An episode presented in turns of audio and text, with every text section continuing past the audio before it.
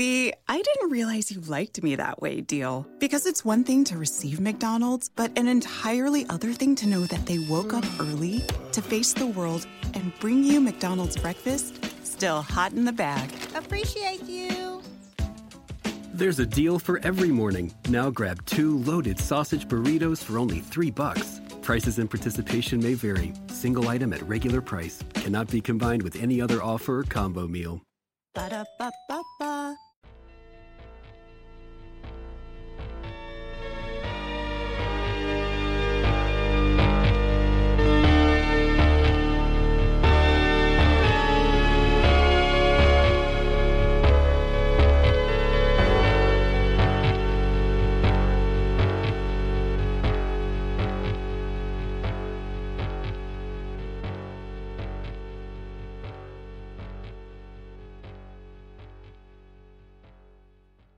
Antes de comenzar con el relato del día de hoy, me gustaría advertirles que este caso contiene detalles particularmente gráficos, así que les sugerimos discreción al oyente. El penal de Sierra Chica está ubicado a 12 kilómetros de Olavarría y a 350 kilómetros al sudoeste de Buenos Aires. Tiene una población estimada de 5.000 habitantes y 3.000 presos distribuidos en tres unidades. El Penal 2, de máxima seguridad, fue construido en 1881 por órdenes del presidente Julio Argentino Roca, ya que se lo quería utilizar como un fuerte militar en la llamada Campaña del Desierto, operación militar según la cual el Estado argentino asesinó y esclavizó a miles de miembros de pueblos originarios durante el siglo XIX. El penal está construido en forma de panóptico. Esto quiere decir que los pabellones están distribuidos de manera tal que un solo guardia puede vigilar a todos los internos a la vez sin que ellos lo vean. Era 30 de marzo de 1996, sábado de Semana Santa. Edgardo Torres y otros testigos de Jehová estaban predicando en uno de los pabellones cuando fueron sorprendidos por ráfagas de disparos y gritos.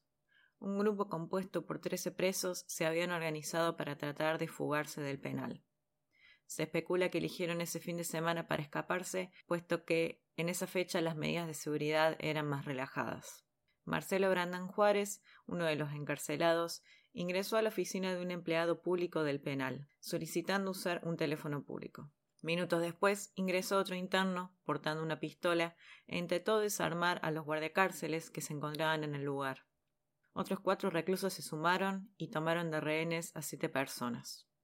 En el patio del penal, otros internos se habían encargado de generar una distracción.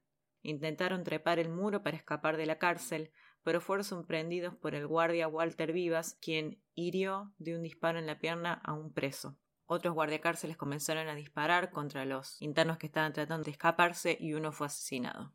Los restantes, quiero decir, aquellos que habían intentado fugarse inicialmente, serían conocidos como los doce apóstoles. Ellos eran Marcelo Popó Brandán Juárez, quien es identificado como uno de los cabecillas de la rebelión. Tenía 28 años y estaba en la cárcel desde los 18, condenado por varios robos.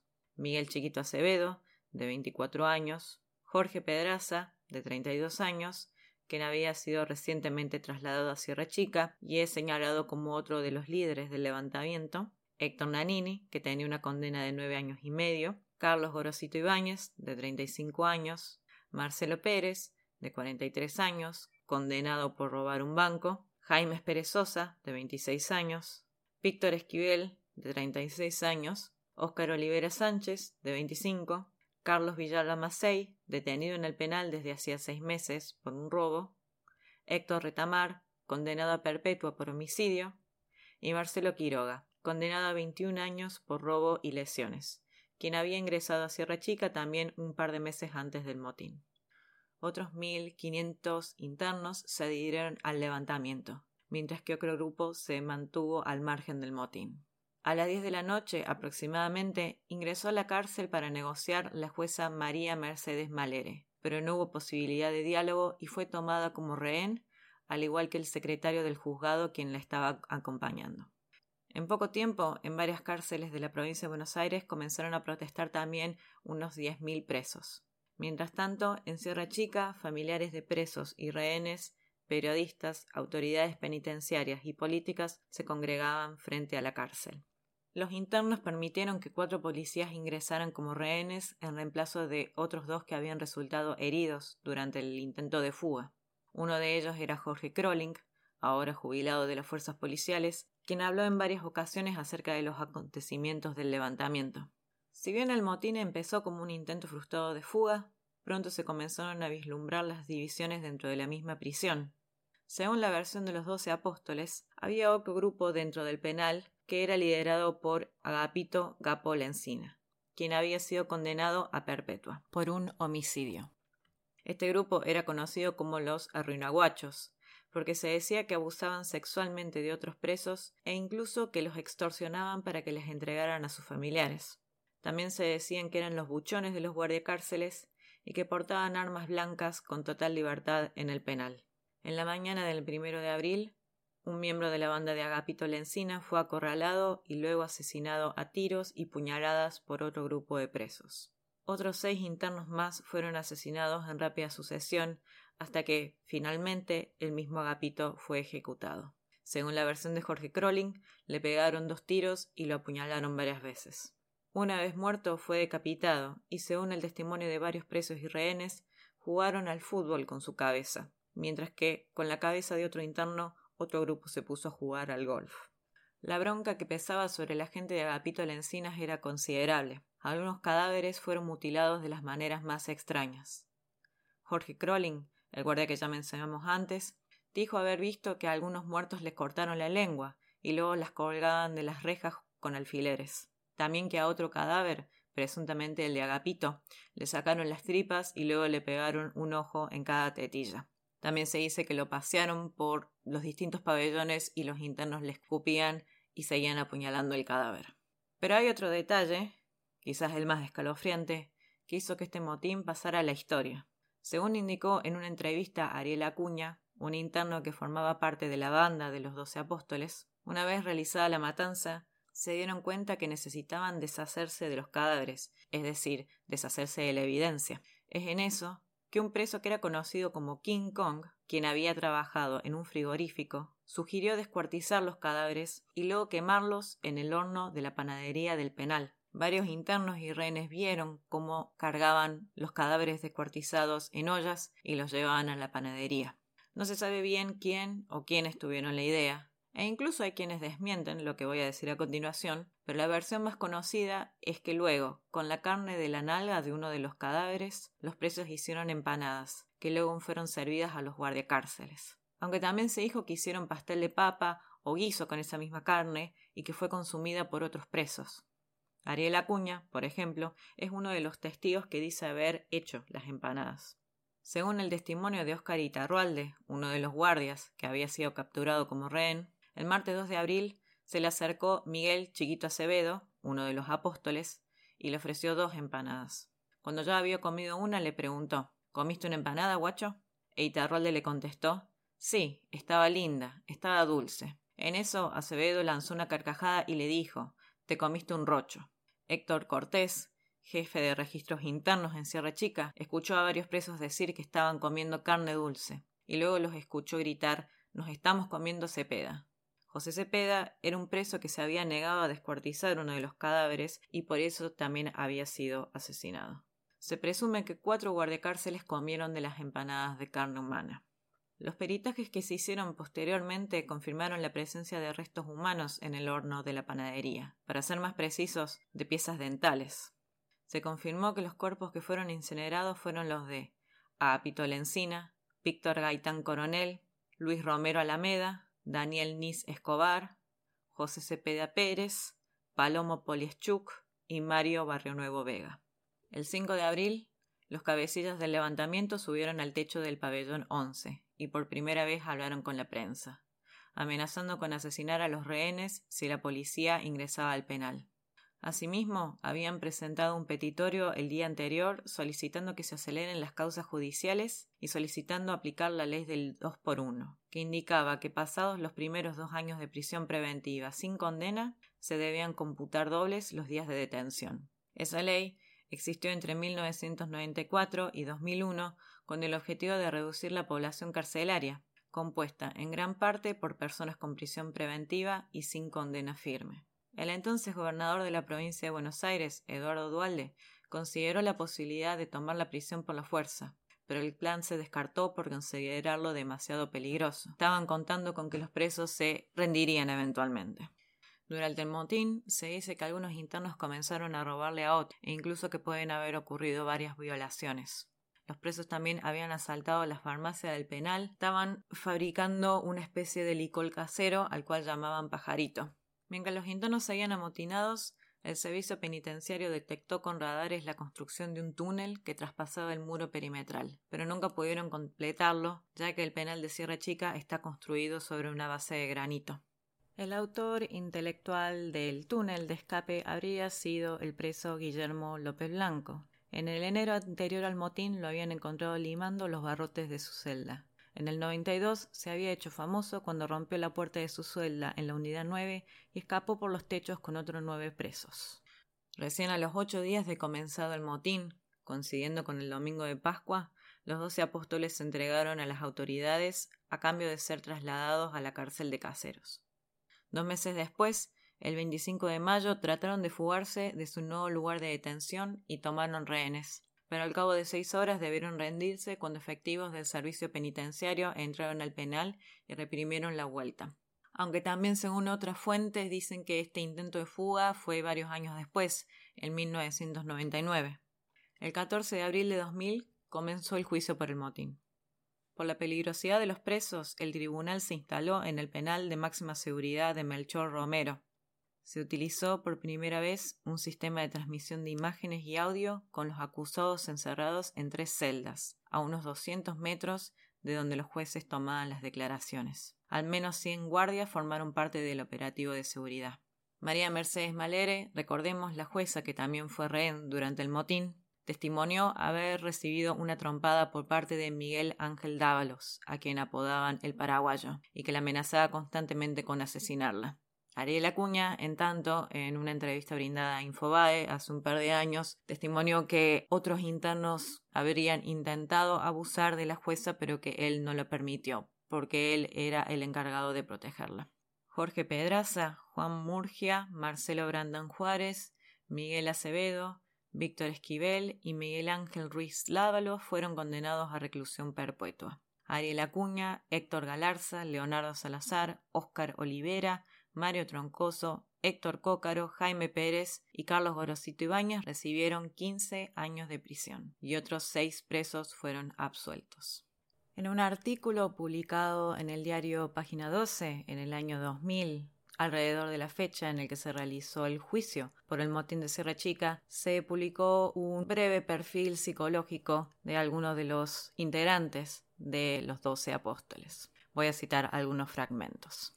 Marcelo Brandán Juárez, de todos los acusados, es el que quizás más encarne la idea Foucaultiana de que el delincuente es un producto de institución. Tiene solo 32 años. Vivió hasta los 8 en la villa de Retiro y luego en Ramos Mejía. Tenía 14 años cuando cayó preso por primera vez en un robo. Era pibe y no sabía lo que hacía, les dijo a los psiquiatras que realizaron los informes para el servicio penitenciario bonaerense. Les dijo también que no puede imaginarse en libertad. El error le significó 20 meses en un instituto de menores. Después, su carrera callejera sería breve. Un tribunal de San Isidro lo condenó a 16 años por robos reiterados. En el motín asumió el papel del hombre que ejecutaba. Miguel Ángel Acevedo. Es el más joven de los apóstoles. Tiene 28 años. Y el que carga con el terrible mote de El Panadero, por aquello del trozamiento de los cadáveres y la incineración de los cuerpos en el horno mayor del penal. Con aspecto de gigantón y fama de soldado permanente de algún líder, no siempre el mismo, según la acusación, fue lo más parecido al esbirro carcelario, encargado de las tareas sucias. Nunca conoció a su padre, no sabe si tiene hermanos. Su madre murió cuando él tenía 15 años. Tiene mucho que reprocharle, dicen los psicólogos del servicio. Jorge Pedraza. En la historia de su vida en las cárceles se lee que no conoció a su padre y que dos de sus tres hermanos fueron desaparecidos durante la última dictadura militar. Tiene 36 años y pasó la mitad de su vida preso. Durante el juicio estuvo sentado al fondo de la jaula mirando desde el hielo el proceso en el que lo pueden condenar por segunda vez a cadena perpetua. La última vez había caído en 1988. Había llegado hace una semana a Sierra Chica cuando comenzó el motín, y ese traslado habría sido fundamental en el proyecto de fuga del que Pelela fue cabecilla. Como Brandán, también está acusado de seis asesinatos. Miguel Ángel Ruiz Dávalos, el paraguayo Miguá, es ese personaje de engominado, raya al costado que durante el telejuicio ha anotado con letra prolija detalles del debate en hojas numeradas. Cayó en el delito, dicen los peritos, por su deficitaria estructura de personalidad, impulsividad, rebeldía y carencia normativa y formativa del medio familiar. Miwa se muestra un enamorado de su familia, y no hay cosa con la que sueñe más que con regresar algún día a sus pagos, donde viven sus cinco hermanos. Un asunto difícil, fueron decenas los testigos que lo señalan como uno de los matadores más participativos del motín. Guillermo López Blanco, de 45 años y una carrera delictiva profusa. El gallego, como le dicen, es, según definió un jefe penitenciario en el juicio, un tipo para el que escaparse es un berrentín. Ese antojo es lo que le habría ocupado todo el motín, la construcción del túnel por el que pensaban escapar de Sierra Chica. Juan José Murgia Cantero. Es el único preso al que su mujer fue a ver a alguna de las audiencias del juicio. Tiene 32 años y hace 10 que está preso por un doble homicidio. Se lo acusa de ser quien remató con un cuchillazo en el cuello al buchón Agapito Lencinas, líder de la banda asesinado durante el motín. Cometió el error de sincerarse ante los psicólogos carcelarios cuando le preguntaron si dejaría de delinquir. Voy a sentar cabeza de acuerdo a cómo se encuentre mi familia. Si están mal económicamente, me daría bronca y me inclinaría a delinquir, dijo. Y Víctor Esquivel Barrio Nuevo. Nació en el 62 y si no fuera porque después de Sierra Chica fue uno de los que encabezó el motín de los doce apóstoles en caseros, su currículum aparecería casi limpio. El cabezón es, sin embargo, otro viejísimo preso que siempre persiguió lo mismo, escapar del encierro. Lo intentó seis veces en diferentes ocasiones. Lo logró en Mercedes en 1989, cuando salió y corrió a ver a su hijo. Risueño, Esquivel se pasó el juicio haciendo morisquetas con algunos de sus compinches. Cuando intentó saltar el muro de Sierra Chica, en el Génesis sobre el motín, ya tenía sobre sus hombros una experiencia impresionante en la materia. En la actualidad, Jorge Pedraza sigue en cárcel, en Ezeiza, con cinco condenas perpetuas. Marcelo Brandan Juárez estuvo en libertad brevemente hasta ser encarcelado de nuevo por el secuestro de un comerciante. Miguel Chiquito Acevedo fue asesinado en la cárcel por otros reclusos. Juan Murge está libre y trabaja de remisero en La Plata. Ariel Acuña también está libre y trabaja como trapito en Mar del Plata, aunque también tiene un canal de YouTube donde cuenta anécdotas de la cárcel. En total, los doce apóstoles habían tomado 17 rehenes durante el levantamiento, trece guardiacárceles, la jueza, el secretario del juzgado y los testigos de Jehová. Los guardias, que fueron tomados como rehenes en el motín, recibieron condecoraciones, aunque la mayoría coincide que se sintieron abandonados por el sistema, ya que nunca recibieron tratamiento psiquiátrico después del levantamiento. Jorge Crolling continuó trabajando por unos años como guardia y conserva una faca que Marcelo Brandan Juárez le entregó. Dice que es como si fuera un trofeo de guerra y niega haber probado las empanadas de carne humana. Para terminar, debemos mencionar que en el momento del motín se encontraban encerrados en el penal dos reclusos particularmente infames para la historia criminalística argentina. Uno era Carlos Robledo Puch, también conocido como el Ángel de la Muerte o el Ángel Negro, condenado en 1980 a reclusión perpetua por 11 homicidios perpetrados durante los años 70. El otro interno era Raúl González Igonet, otro asesino en serie, quien había sido apodado el Loco del Martillo. Él fue encarcelado por el crimen de tres mujeres que fueron asesinadas en 1963, aunque Igonet siempre mantuvo su inocencia. Robledo Puch se encontraba, y se encuentra todavía, pues aún está recluido en Sierra Chica, aunque su condena ya terminó oficialmente, en el pabellón 10 del penal, el llamado pabellón de homosexuales. Al comenzar la revuelta, Robledo se habría escapado, con una Biblia en mano, a la capilla del penal, junto con otros reclusos que no querían participar del levantamiento. Sin embargo, en una entrevista brindada al periodista Rodolfo Palacios, Robledo Puch dio otra versión, según la cual se mantuvo en su celda todo el tiempo y desmintió los hechos de canibalismo del motín. Cito. Yo me quedé en mi rancho, cuidando mis cosas. Estaba en el mismo pabellón que ahora. Nos encerramos con candado y esperamos a que todo terminara. No comimos. Pasé por diez motines en mi vida. Ese fue el peor. Pero lo de las empanadas y lo de la cabeza como pelota es mentira. No vi, ni hablé con nadie, ni escuché gritos. Aquí había una banda que cometía muchos abusos contra los presos. Apretaban y pedían dinero. Los apóstoles vinieron como justicieros y con la finalidad de matar al otro grupo. Por eso fue el motín.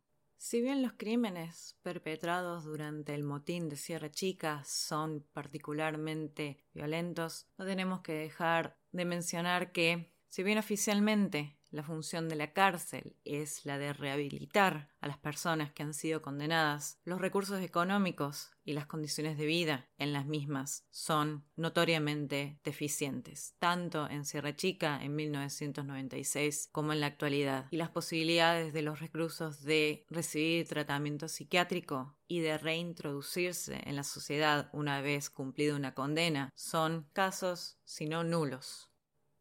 Este fue el séptimo episodio de A History of Evil Men. Espero lo hayan disfrutado. Si nos quieren seguir en nuestras redes, tenemos un Instagram, A History of Evil Men. También tenemos una cuenta de Twitter, de Facebook y también tenemos un perfil de Patreon si les interesa o pueden apoyarnos. Gracias por escucharnos y hasta la próxima.